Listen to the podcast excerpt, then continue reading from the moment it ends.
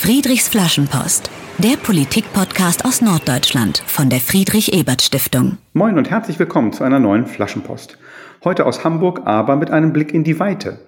Am anderen Ende der Leitung begrüße ich dafür die Hamburger Außenpolitikerin aus der SPD-Bundestagsfraktion Aidan Ösus, mit der ich gleich über Afghanistan sprechen werde. Moin Aidan, schön, dass du da bist. Hallo Dietmar, schön, dass wir wieder zusammenkommen.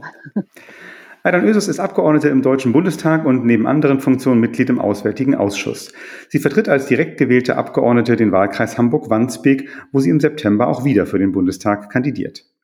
Darüber sprechen wir im zweiten Teil des Gesprächs und dann auch darüber, wie sie als Politikerin mit Hasskommentaren im Internet umgeht und was die Zunahme von Hass im Netz für unsere Gesellschaft bedeutet. Der Fragesteller bei all dem ist wie immer Dietmar Molltagen vom Julius Leper Forum, dem norddeutschen Büro der Friedrich-Ebert-Stiftung. Ja, ein äh, langjähriger Schwerpunkt der deutschen Außenpolitik ist ja seit vielen Jahren das Land Afghanistan. Nun ist äh, seit einiger Zeit beschlossen, dass die Bundeswehr abziehen wird aus Afghanistan bis September. Ist dieser beschlossene Abzug aus deinen Augen richtig? Ja, lieber Dietmar, ich muss sagen, ähm, ich mache ja nun seit ein, einigen Jahren in dieser Legislatur eben auch den Schwerpunkt Afghanistan tatsächlich. Ähm, und es gab ja nun nach ähm, langen Irren und Wirrungen und Diskussionen äh, aber eine Einigung, dass wir äh, zur Mitte dieses Jahres ja schon alle abziehen würden. Es geht ja nicht nur um Deutschland, sondern immer auch um diese Allianz.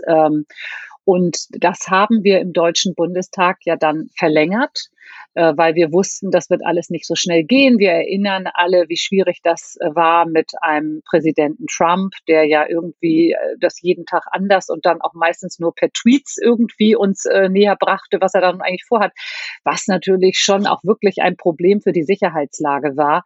Ähm, ja, und deswegen ähm, war es wichtig, dass wir im Bundestag zwar noch mal verlängert haben, aber ähm, das wurde in Afghanistan dann auch wieder falsch verstanden, muss man sagen, ähm, auch durch die Taliban. Die haben gedacht, aha, die halten sich jetzt nicht an ihre Abkommen, die wollen das Ganze sogar noch verlängern.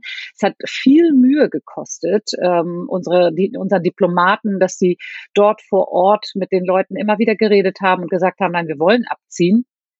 Äh, aber wir brauchen dafür auch ein bisschen Zeit. Man kann nicht sagen, so liebe Soldatinnen, Soldaten, kommt mal heute nach Hause. So geht's eben nicht, sondern man muss das ja alles abbauen. Und nun wollen die Amerikaner doch wieder früher, muss man ja sagen. Also es ist ja so ein bisschen auch dieses Hin und Her bei denen.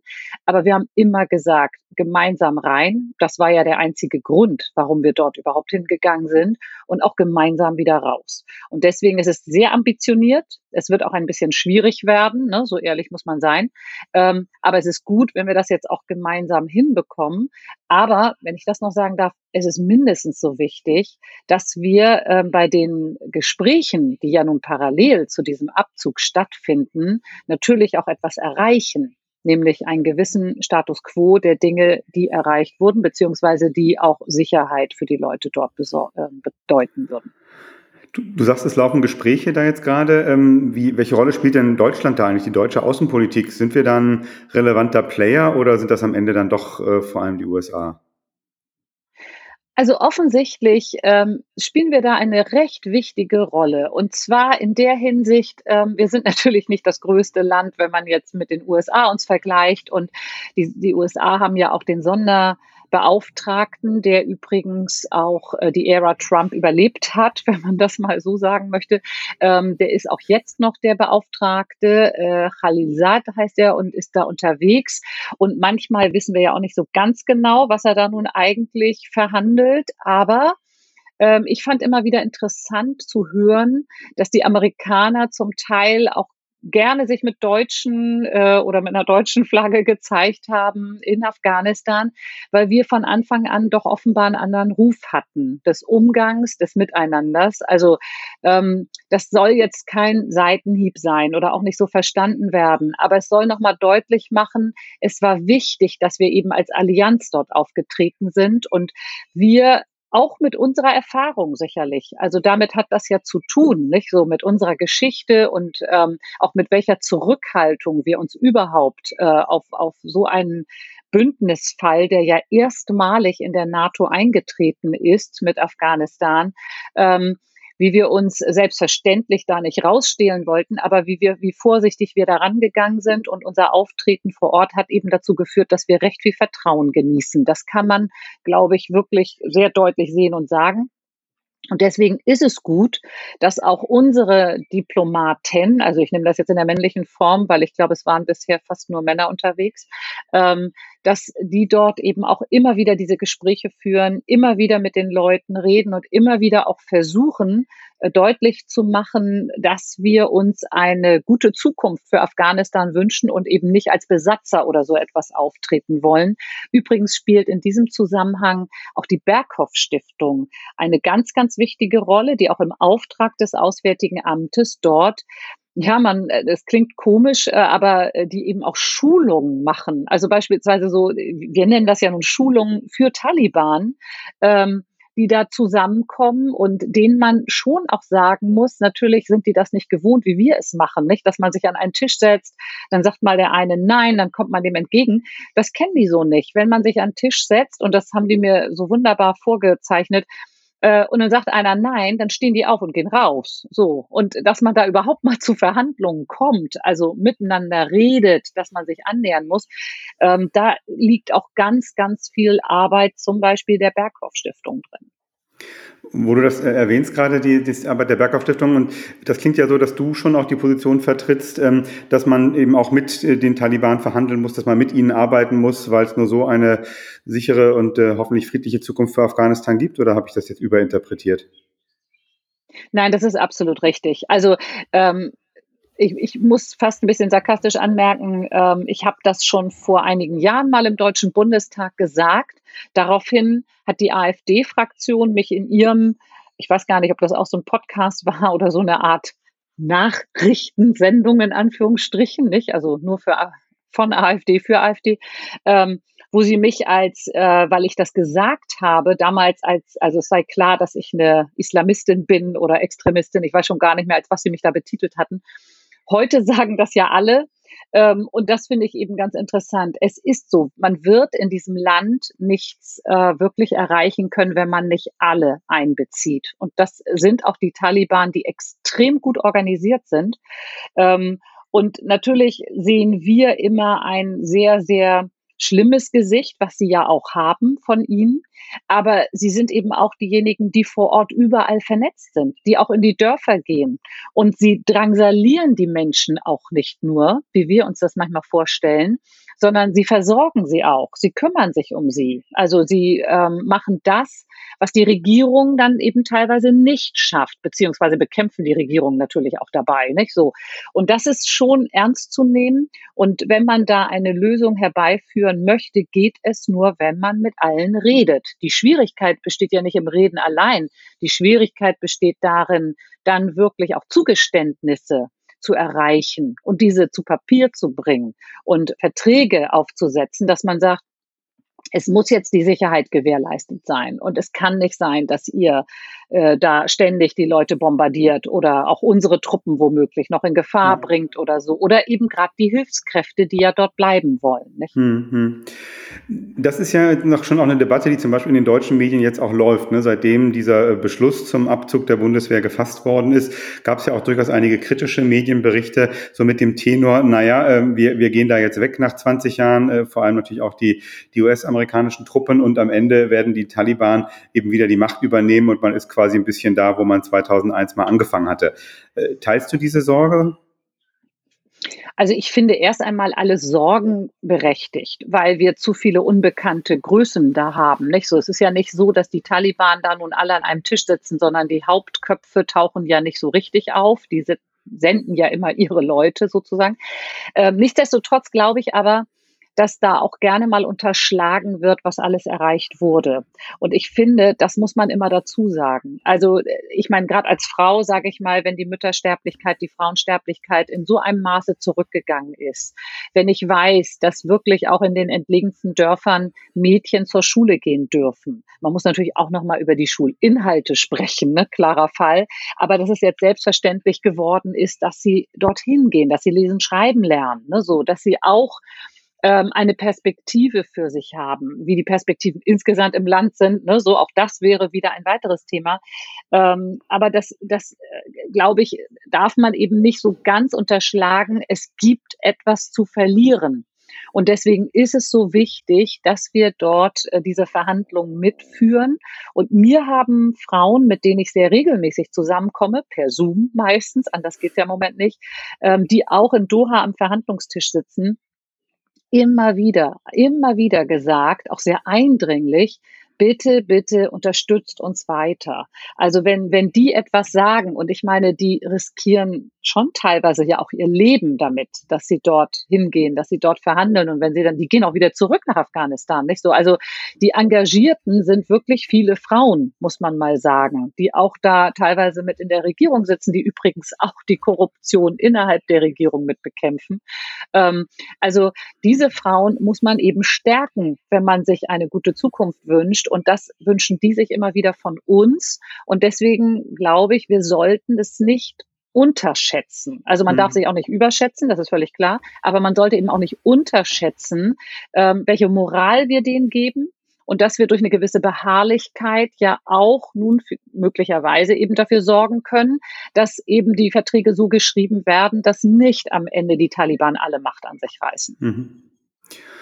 Ähm, du sagst, diese, äh, gerade diese engagierten Frauen erwarten auch von Deutschland in Zukunft Unterstützung. Was, was kann äh, die deutsche äh, Außenpolitik, was, was kann vielleicht auch der Bundestag in der nächsten Legislatur da deiner Meinung nach tun? Wofür wirst du dich auch einsetzen weiterhin?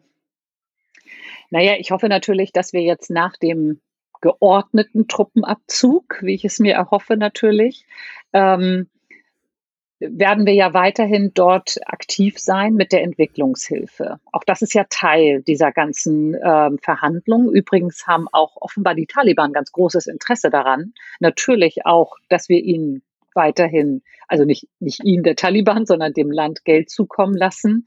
Ähm, um sozusagen diese dramatische humanitäre Lage ja ein Stück weit zu lindern. Aber das werden wir natürlich an Bedingungen knüpfen müssen. Wir werden sehr genau schauen müssen, äh, wen wir wie unterstützen. Und dafür ist ein wichtiger Pfeiler, dass unsere Organisation vor Ort sicher arbeiten können, dass ihnen eben auch diese Sicherheit garantiert wird. So, und da kommen die Taliban ganz, ganz deutlich ins Spiel. Ähm, Im Moment muss man sagen, gefährden sie ja hauptsächlich eigene Leute. Also sie gefährden viele Frauen, sie bedrohen Frauen, Richterinnen, Journalistinnen, Journalisten. Also es ist schon sehr gezielt. Ähm, das wurde uns auch erläutert, ist eben etwas, was auch die Gesamtbevölkerung weiß. Deswegen ist es nicht so, dass jeder Einzelne dort immer in Angst lebt, wie wir uns das vorstellen, sondern es wird offenbar im Land schon kommuniziert, also wir tun euch nichts, sondern wir tun denen was. Ähm, und das geht natürlich auf Dauer nicht. Also nicht, wenn man eben dann auch Unterstützung von uns noch möchte. Ähm, da müssen wir sehr genau sein.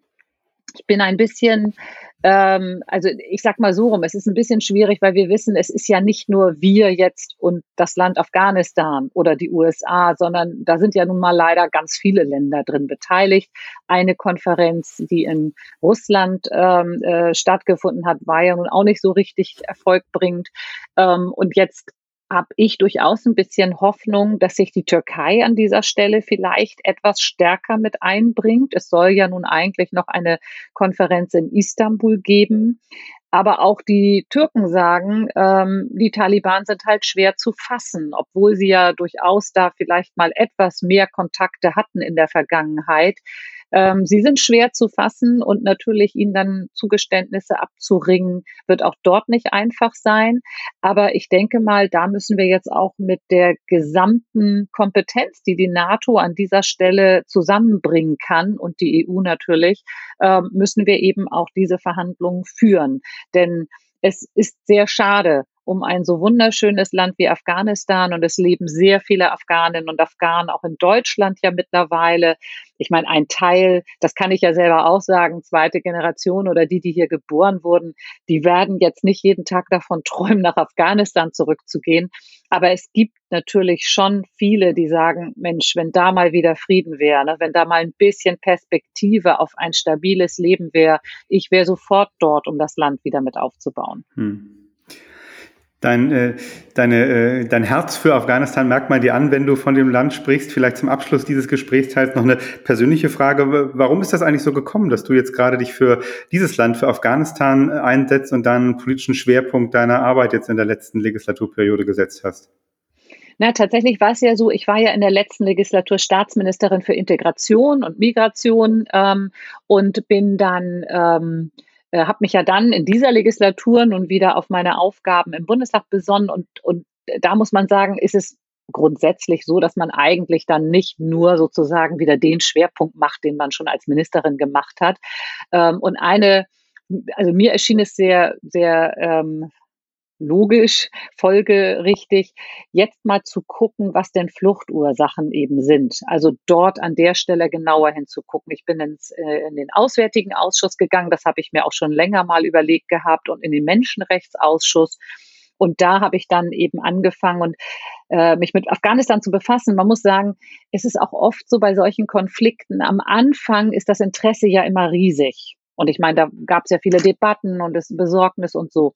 Nach so vielen Jahren ebbt das natürlich ab. Da sind nicht mehr ganz so viele vor Ort. Nicht so, als ich eine Afghanistan-Reise mit dem Staatssekretär Peter Tauber machen konnte, da hat er mich eingeladen, daran teilzunehmen. Da sollte eigentlich eine große Delegation fahren. Das ist dann irgendwie ausgefallen. Und wir waren am Ende nur noch zwei Abgeordnete, einer von der CDU und ich, ähm, die dann den Staatssekretär begleitet haben. Wir hatten aber damit die Chance, wirklich mit Leuten vor Ort zu reden und wirklich mit den Streitkräften zu reden und wirklich direkte Gespräche zu führen.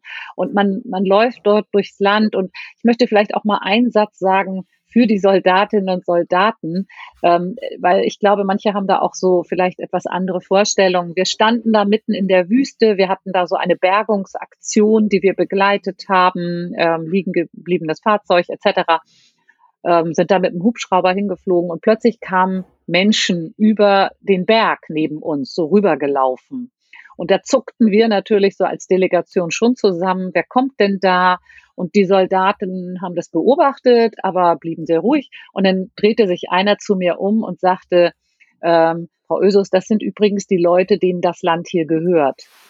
Und das mhm. hat mich sehr berührt, muss ich sagen. Ich habe so gedacht, guck mal, ja. die, machen sich hier schon sehr viele Gedanken. Die sind nicht einfach nur hier, ne, so um irgendwie jetzt äh, ähm, ja irgendeinen Auftrag zu erfüllen, sondern die die denken schon mit. Und ich fand das sehr sehr schön und würde eben solche Eindrücke auch immer wieder gerne teilen.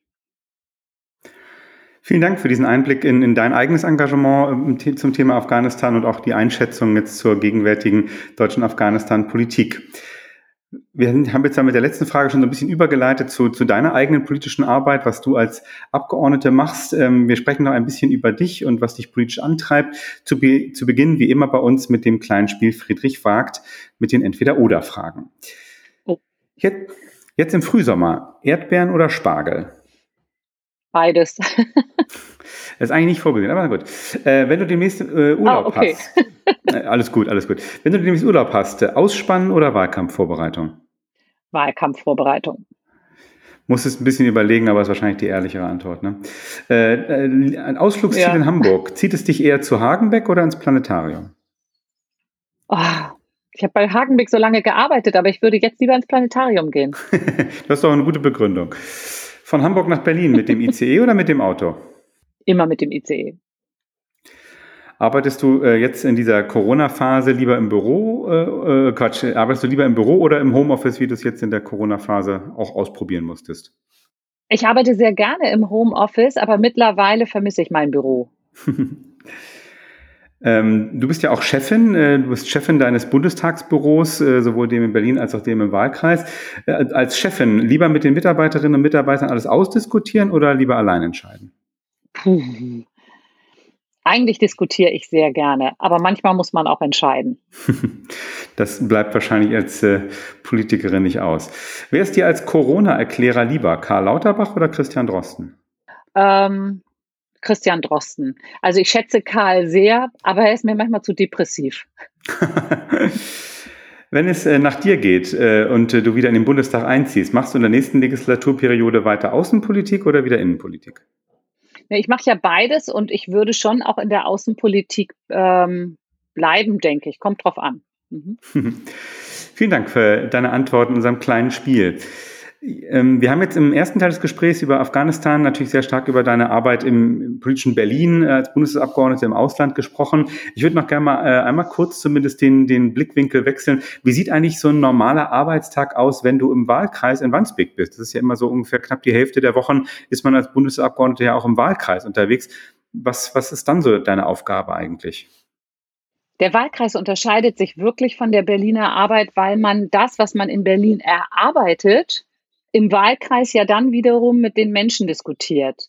Ähm, und zwar dahingehend, wie sehr ist eigentlich ihr Leben jeweils davon berührt? Also von der Rente, von Kindergeld, von ähm, Sonderzahlungen, nicht, die wir dann teilweise machen, von Steuererleichterungen, von all solchen Dingen. Ähm, und es ist ganz, ganz wichtig, auch äh, immer wieder zu hören, was die Leute vielleicht entweder nicht verstehen oder was sie total falsch finden, wie es vielleicht besser wäre. Meistens geht es ja gar nicht mal nur um die Sache selbst, sondern darum, zu welchen Kompromissen, äh, Kompromissen man in Koalitionen kommt. Und das ist etwas, wo ich glaube, das wird in den nächsten Jahren äh, ja eher zunehmen.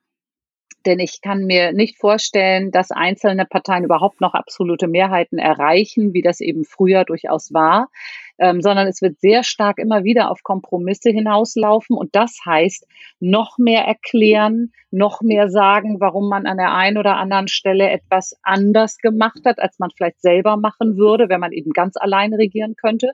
Ähm, das nimmt sehr viel Raum ein mittlerweile, dieses Erklären. Das war am Anfang meiner Bundestagszeit nicht ganz so, muss ich sagen. Da ging es dann mehr um die Sache selbst. Das hat sich etwas verschoben. Ähm, aber diese vielen Versammlungen finden jetzt natürlich auch eher digital oder sogar schriftlich statt. Also wir werden geflutet von Mails. Und äh, ich sag mal, es ist schon nicht einfach, einzelne Mails äh, auch in dieser Anzahl immer wieder äh, sehr genau alles zu prüfen, aufzuschreiben, äh, den Leuten zurückzumailen. Äh, da sind Versammlungen tatsächlich auch natürlich gebündelter. Ne? So, dann kann man auch die verschiedenen Meinungen mit einbringen. Ähm, aber das ist im Moment so, in der Corona-Zeit natürlich jetzt die Sache, dass wir sehr viel digital oder schriftlich machen, aber wir gehen immer auch einzelne aufsuchen. Äh, auch jetzt zum Beispiel, nicht, sind Hilfen angekommen oder so, oder was ist jetzt äh, vielleicht sonst noch offen, das machen wir sehr viel. Und wir machen auch also ich reise auch viel, wenn ich von Kolleginnen und Kollegen eingeladen werde, dann zu meinen Schwerpunkten vorzutragen, wie man sich vorstellen kann. Da ist man auch sehr viel in der gesamten Republik unterwegs und ich war in den letzten Jahren interessanterweise sehr viel im Osten unseres Landes unterwegs. Also ich habe ähm, gerade als Staatsministerin Sachsen nun nicht von seiner schönen Seite kennengelernt, wenn es um Anfeindungen und äh, Morddrohungen und weiß ich nicht was ging. Und ich muss sagen, die beste Medizin dagegen ist, hinfahren, mit den Leuten direkt vor Ort reden, wirklich sich das auch diese, diesen Landstrich mal anschauen, der ja zum Teil so wunderschön ist. Also es ist sehr, sehr vielfältig, was wir mhm. machen viel auch rumfahren, aber hauptsächlich natürlich mit den Menschen vor Ort sprechen. Fehlt noch etwas, was müssen wir noch tun und machen wir das richtig? Das Thema Anfeindungen sprechen wir gleich noch, aber da würde ich gerne einmal nachfragen. Du sagst, es nimmt schon einen großen Raum ein, auch jetzt im Wahlkreis in Hamburg-Wandsbek zum Beispiel, einfach mit äh, den Menschen darüber zu reden und auch, auch zu erklären, warum sind bestimmte Entscheidungen wie zusammengekommen, zustande gekommen.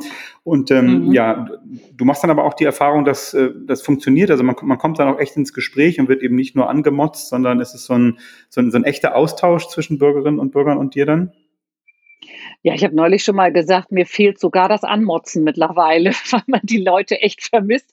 Ähm, aber nein, man wird wirklich also das ist ja das Merkwürdige, wenn man sich immer nur mit Social Media befasst, was ja in der letzten Zeit doch sehr viel Raum auch eingenommen hat, ähm, hat man einen anderen Eindruck, als wenn man sich wirklich mit Menschen trifft. Hm. Also es sind vielleicht auch andere, ich weiß es nicht, aber die, die in diese Versammlung kommen, sind eben normalerweise wirklich interessiert. Und ich versuche sehr viel auch Niedrigschwelliges anzubieten. Also in normalen Zeiten eben meine politischen Frühstücke. Es sind eben nicht nur Abendveranstaltungen, sondern Nachmittagskaffee, politischer Klönschnack, hast du nicht gesehen. Also alles Mögliche, wo, damit sich Leute auch einfach mal aufmachen und sagen, ach, da gehe ich jetzt mal vorbei und trinke einen Kaffee, kriege noch ein Brötchen oder so. Ähm, und da merkt man, das sind andere, also die stellen interessierte Fragen. Das Allerschönste, was mir mal passiert ist, muss ich sagen, war eine Diskussion zwischen den Gästen ähm, darüber, ob zum Beispiel Ehrenamt besser vergütet werden soll oder nicht. Und da entbrannte plötzlich eine Diskussion zwischen geradezu zwei Lagern, wo die einen sagten, das ist auch kein Ehrenamt mehr, wenn sie diese 30.000 Zuschläge da haben wollen. Und die anderen sagten, na ja, aber man, man engagiert sich da auch. Und ich konnte da wirklich sitzen und habe nur so zugeguckt, wie die beiden Lager sich da gegenseitig. Und das ist genau das, was ich dann den Leuten sagen kann. Wissen Sie, ich habe immer verschiedene Stimmen und muss ja dann ausmachen, gibt es für eine Version eine Mehrheit oder gibt es auch Positionen, wo ich sage, das ist jetzt aber so. Also wo ich dann eben auch mal mich hinstellen muss und sagen muss, okay, ich kann dafür kritisiert werden, aber dazu stehe ich jetzt. Ne? So, das machen wir jetzt so. Ähm, und das kann man nur im, eigentlich nur im direkten Gespräch eben ausloten. Ähm, Gott sei Dank haben ja doch recht viele nun diese digitalen Veranstaltungen auch mitgemacht, ähm, auch wenn das finde ich auf Dauer sehr anstrengend ist. Das war gut, aber es ersetzt wirklich nicht diese direkten Begegnungen. Ja. Du hast vorhin schon äh, angesprochen, de, du bist oft angefeindet worden in deinem politischen Leben, äh, häufig im Zusammenhang mit deiner Herkunft, äh, deiner Religion. Das ging bis hin zu Morddrohungen, äh, hast du gesagt, äh, insbesondere in der Zeit, als du Spa Staatsministerin warst und Beauftragte der Bundesregierung für Migration, Flüchtlinge und Integration eben in der letzten Legislaturperiode. Darf ich fragen, wie, wie gehst du persönlich damit um? Was, was macht das auch mit dir, wenn, wenn du sowas über dich selber liest und beleidigt wirst? Es ist so eine Art äh, auch Test für mich gewesen, muss ich sagen. Also ich wusste ja auch nicht so recht, wie man mit so etwas umgeht. Ich konnte mir am Anfang meiner politischen Zeit gar nicht vorstellen, dass es solche Ausmaße annehmen würde. Ähm, kübelweise, nicht, könnte man sagen. Da hat die Kanzlerin mir aber auch sehr beigestanden, das möchte ich auch mal sehr offen sagen, die das eben durchaus kennt, in einem ganz anderen Ausmaß als ich äh, mit Sicherheit. Äh, und so ihre sehr ruhigen Worte, das muss ich sagen, fand ich damals sehr, sehr hilfreich. Ähm, aber gerade auch von Bürgerinnen und Bürgern natürlich. Also dann guckt man schon, nicht? Gibt es eigentlich Leute, die einem Zuspruch geben? Und es waren extrem viele. Das macht sehr viel aus. Mit der Zeit wurden ja auch manche dann ähm, auch immer mutiger, auch bei Social Media. Also eine Weile war es so, egal wenn jemand was irgendwas unter meinen Post Nettes geschrieben hat, wurden die Leute gejagt geradezu von, ich glaube, schon Rechtsextremisten und Rechtspopulisten, äh, die die richtig verfolgt haben in den sozialen Medien, hm. ihnen böse Sachen immer wieder geschrieben haben, so dass sie sozusagen für eingeschüchtert waren, noch bei mir etwas ähm, Positives zu schreiben. Da sind die Leute mit der Zeit viel, viel mutiger geworden. Das Schlimmste ist eigentlich, sind diese vielen Fake-Kacheln nennen wir das heute, ne? auf gut Deutsch einfach ausgedachte, erlogene Zitate, die über mich, aber auch über andere ja in die Welt gesetzt werden und äh, wo man gar nicht weiß, wo die alles Verbreitung finden. Mitunter fragen jetzt Leute auch mal nach. Also mittlerweile relativ regelmäßig haben sie das wirklich gesagt und so. Ähm, und dann kann man denen sagen, nein, das ist erfunden, ne? so es ist kein Zitat von mir. Äh, das macht einem das Leben schon manchmal schwer. Aber ich habe auch gemerkt, ich habe echt ich habe eine Stärke dagegen. Also ich bekomme ja auch viel ähm, von Bürgerinnen, Bürgern und meinem Umfeld wirklich, um stark zu sein. Das ist natürlich richtig toll. Übrigens auch von Polizistinnen und Polizisten. Das möchte ich auch mal an dieser Stelle sehr deutlich sagen, die mir ähm, nicht nur Schutz gegeben haben an vielen Stellen, sondern mit denen ich auch ganz tolle Gespräche immer wieder darüber geführt habe. Ähm, und ich merke einfach, ja, das müssen wir durchhalten. Das ist völlig klar, dass wir unsere demokratische demokratische Grundordnung, unser freiheitliches System und unsere Vielfalt ähm, auf keinen Fall irgendwelchen rechtsgesonnenen Opfern werden. Das soll denen klar sein und da werden wir auch ziemlich ähm, die Fahne mit ganz vielen immer wieder hochhalten. Das sage ich jetzt als Hamburgerin mit ganz, ganz viel Rückhalt aus meiner Stadt und möchte immer wieder auch dazu sagen, es gibt Leute, zum Beispiel in manchen Gebieten in Sachsen, die werden von ihren direkten Nachbarn bedroht. Also auch das darf man immer nicht vergessen. Ne? So wenn man so denkt, wieso sind denn da nur so drei, vier People, die sich dagegen wehren? Da ist es wirklich anders. Und deswegen mhm. müssen wir auch etwas weiter denken an dieser Stelle und uns auch gegenseitig in Deutschland, glaube ich, da an der Stelle deutlich ähm, ja. Gegenseitig unterstützen. Das tun wir im Bundestag übrigens an vielen Stellen auch mal parteiübergreifend. Auch das okay. ist ja wichtig. Auch wenn wir uns inhaltlich streiten müssen, parteiübergreifend halten wir aber zusammen gegen Rechtsextremismus. Klingt gut und äh, danke, dass du sowohl Einblick in deinen persönlichen Umgang mit, mit diesen Anfeindungen gegeben hast, als aber eben auch darauf hingewiesen hast, Mensch, die Betroffenen ist ja unterschiedlich, ne? je nachdem, ob man in äh, relativ toleranten Umgebungen lebt oder eben in einer Region, wo rechtspopulistische Einstellungen sehr stark verbreitet sind. Ja, reden wir noch ein bisschen äh, politisch über dieses Thema Hate Speech, äh, äh Hass, Beleidigungen im Internet. Was, was kann man denn eigentlich auch politisch dagegen unternehmen? Naja, ich finde, man kann schon ganz viel unterstützen. Am Anfang wurde ich sogar ein bisschen belächelt, ähm, als ich gesagt habe, und das war jetzt vor vier Jahren, ne, oder nee, sogar vor sechs, sieben Jahren, ähm, als es ja anfing, auch bei mir, und äh, viele andere es vielleicht noch nicht ganz so bemerkt haben. Ähm, da habe ich mit einigen, ähm, auch aus der Medienwelt beispielsweise, die das ja auch schon zu spüren bekam, haben wir immer wieder überlegt, muss es dafür nicht sogar eigene Abteilungen geben, die, die sich mal aufmachen, in den sozialen Medien zum Beispiel zu gucken, was machen denn da einige, wen verfolgen die, welcher Systematik folgt das.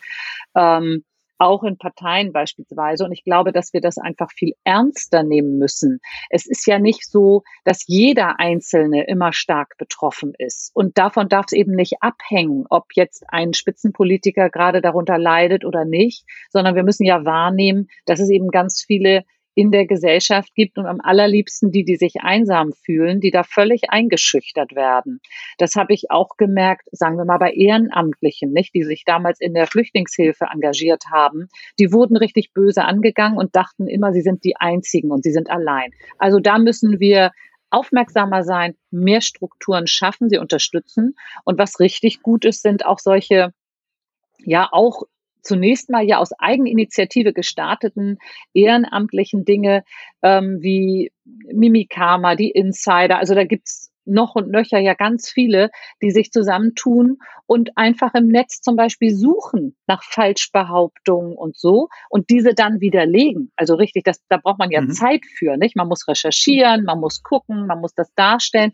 Aber die geben uns mittlerweile die Möglichkeit, mit ihrer Arbeit Anzeigen auch aufzugeben. Also wirklich an die Polizei zu gehen, zu sagen, hier Original, Fälschung, was auch immer, was da konstruiert wird.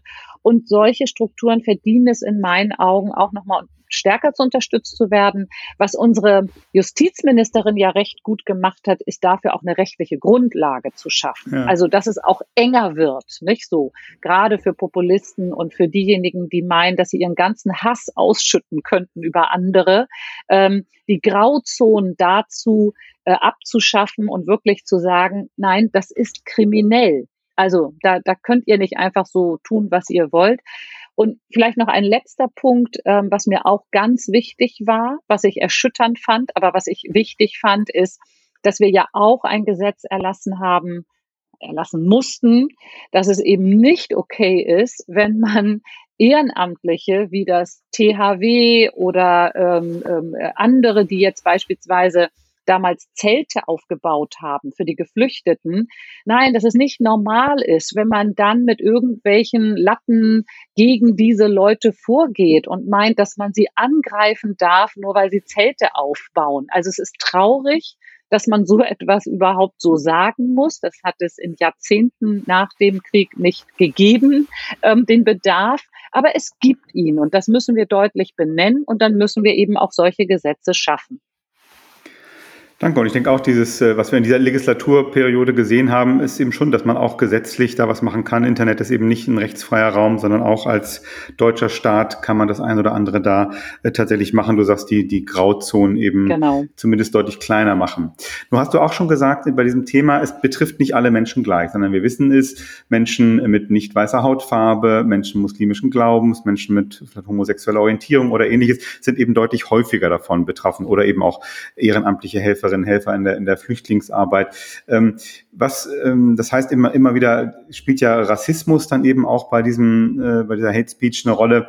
Ähm, und du hast dich jetzt immer wieder politisch dafür eingesetzt, ähm, dass äh, Deutsche mit Einwanderungsgeschichte sichtbarer werden, beispielsweise in Bundesministerien äh, äh ein, mehr eingestellt werden, als in der Vergangenheit ähm, der Fall war. Ähm, was, was versprichst du dir äh, von, von solchen Maßnahmen für den Kampf gegen Rassismus und Hate Speech? Naja, ich erhoffe mir tatsächlich mehr Normalität, mehr Miteinander. Also ich sag mal gerade, ich habe mich hab ja immer interessiert, was die Gegner eigentlich von solchen Aktionen, also wie zum Beispiel mehr Vielfalt im öffentlichen Dienst, was die eigentlich sagen. Und dann kommt so ein Argument, naja, es sei ja eigentlich so, dass es eine besten Auslese wäre bei den Beamten, ähm, gut, da wird jetzt auch der manche eine oder andere vielleicht auch ein bisschen lächeln, nicht so, aber es sei immer nur eine besten Auslese. Und wenn dann Migranten kämen, müsste man ja runterschrauben. Und genau da fängt es schon an. Also was ist das für eine Denke? Nein, was wir kritisieren, ist nicht, dass man da nicht ein paar äh, ungebildete Leute durchlässt, sondern was wir kritisieren ist, dass bei gleicher Qualifikation Leute mit bestimmten Namen oder Herkünften eher raussortiert werden und eher nicht ge genommen werden. Und das ist eben ganz interessant, finde ich, ähm, dass man ja schon merkt, schon in der Art, wie das kommuniziert wird, ähm, wie abgeschottet manche doch versuchen zu sein, nicht? Und sich selbst auch so, so eine Ära zu schaffen. Also wir sind hier nun mal, nicht so. wir sind ja nun mal besser als alle anderen. Und das darf es eben auf Dauer nicht sein, dass man sagt, sobald jemand einen fremdklingenden Namen hat, ähm, lassen wir den einfach nicht mehr rein und tun so, als wäre der eben niemals gut genug für uns. Und ich glaube, je mehr das passiert, also das haben wir ja. Wir haben ja mehrere Stellen in Deutschland, wo das völlige Normalität ist. Also so, ich heiße Ösus und die Leute laufen nicht weg, weil ich Ösus heiße, ne? So, weil sie dann glauben, oh Gott, ne? So, was verbirgt sich da alles dahinter? Das habe ich sogar am Anfang unterstellt, dass vielleicht viele, viele im Wahlkreis sagen, oh Gott, oh Gott, das ist so ein bärtiger Mann, der sonst was will. Aber dann ähm, wurde ich ja selber davon überrascht, nicht, dass die Leute sagen, nee, nee, wir sehen schon, wer du bist und, und wir sind sogar bereit, dich zu wählen. Also das ist etwas, woran ich schon noch mehr arbeiten möchte, denn wir sehen ja auch für die Wirtschaft beispielsweise, vielfältig aufgestellte Betriebe sind in der Regel auf diesem globalen Markt viel erfolgreicher. Und mhm. das sagen mir übrigens auch Unternehmerinnen und Unternehmer. Sie sagen aber eben auch, es ist ungewohnt. Es ist für sie etwas, ähm, ja, da muss, da muss schon auch manchmal was passieren. Wir müssen sie auch mal drauf stoßen. Ne? So, so dieses wagt doch mal was. Auch wenn es euch als ein Wagnis erscheint, probiert es doch mal. Glaubt nicht jedes Bild, was euch da vermittelt wird. Und da gibt's viele, die ja tolle Erfolgsgeschichten mittlerweile schreiben. Aber wir wissen auch, ähm, leider gibt es auch ganze Regionen in Deutschland, wo noch die merkwürdigsten Bilder verbreitet werden. Ähm, es sind auch nicht die Regionen, die immer am erfolgreichsten sind, muss man sagen, aber wo wir eben schon auch sagen, Mensch Leute, ähm, das ist jetzt nicht sozusagen etwas, wo die Welt sich teilen muss in Glaubensrichtungen, in sonst was, sondern ein Muslim muss nicht immer ein strenggläubiger Muslim sein, also der, den man da so sieht. Und selbst wenn er es ist, kann er dir vielleicht näher sein als irgendein anderer Nachbar. Also einfach mal offen zu sein für den Menschen, der einem da gegenübersteht. Das ist im Grunde das, was dahinter steckt. Das äh, geht schon äh, äh, stark Richtung Schlusswort. Einfach mal offen sein für den Menschen, der neben dir steht, dein Nachbar oder deine Nachbarin ist. Vielen Dank für dieses Gespräch, Aidan Ösus, direkt gewählte Bundestagsabgeordnete aus Hamburg-Wandsbek, Außenpolitikerin, Afghanistan-Expertin und seit vielen Jahren im Einsatz für ein Miteinander in Vielfalt. Du weißt, die letzte Frage ist immer äh, die nach einer Flaschenpost äh, an die Zukunft. Wenn du jetzt äh, am Schluss unseres Gesprächs mal an die Zukunft denkst äh, zum Thema äh, gelingendes Miteinander, weniger Hate Speech, ähm, mehr Miteinander, was schreibst du in deine Flaschenpost an die Zukunft? Ich schreibe, liebe Zukunft, wenn diese Flasche jemand findet, ah, wann bloß in 10, 20 Jahren, ähm, dann soll es keine Rolle mehr spielen in Deutschland, ähm, welchen Namen jemand hat oder wo mal die Großeltern hergekommen sind. Ich wünsche mir mehr Zusammenhalt und ich hoffe, dass das dann längst normal ist und dass jemand, der das liest, ähm, sagt, ah, war das wirklich mal anders? Okay, können wir uns vielleicht nicht mehr vorstellen, aber gut, dass wir den richtigen Weg gegangen sind. Eine schöne Flaschenpost. Ich danke dir und ich verspreche dir, wenn es in zehn Jahren Friedrichs Flaschenpost noch gibt, dann werden wir da mal nachgucken und deine Flaschenpost entkorken und äh, darüber sprechen, wo wir dann bei diesem Thema stehen. Danke, dass du heute Folge 41 von Friedrichs Flaschenpost bestritten hast und ich mit dir sprechen konnte.